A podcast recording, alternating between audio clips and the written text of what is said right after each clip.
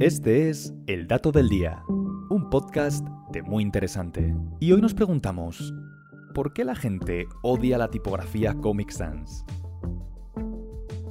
Todos hemos sido culpables de burlarnos de esta tipografía, pero cuando el diseñador Vincent Conner inventó la letra Comic Sans en 1994, no era su intención ofender a nadie.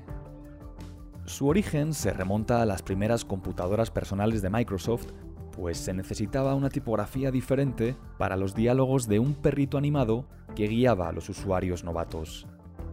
Conner pensó que Times New Roman era muy formal para una caricatura, así que creó la tipografía Comic Sans, que tiene un toque más infantil y parece estar escrita a mano.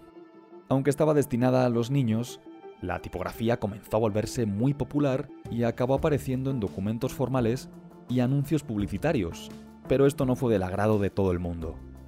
En 2002, un par de tipógrafos iniciaron un movimiento llamado Prohibamos la Comic Sans y pronto se sumaron cientos de diseñadores mostrando su odio por esta fuente.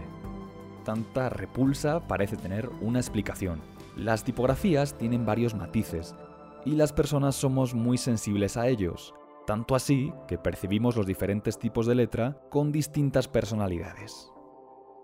Si le pides a un grupo de gente que valore los tipos de letra apropiados para un documento formal, la mayoría elegirá fuentes más legibles y estéticas por encima de aquellas que son más llamativas o chillonas. Otro aspecto que influye son las serifas, estos finos remates que tienen las letras en el extremo de las líneas, lo cual les da un toque más serio y elegante. Tipografías famosas como Times, Georgia y Garamond tienen serifas y son las más comunes para documentos profesionales. Y seguramente ya lo adivinaste, pero la letra Comic Sans no tiene serifas, y esto hace que dé una sensación más relajada e informal, pues fue diseñada para emular los textos en las burbujas de los cómics. Esto no significa que sea una tipografía desagradable, la verdadera causa de la controversia es el mal uso de la fuente.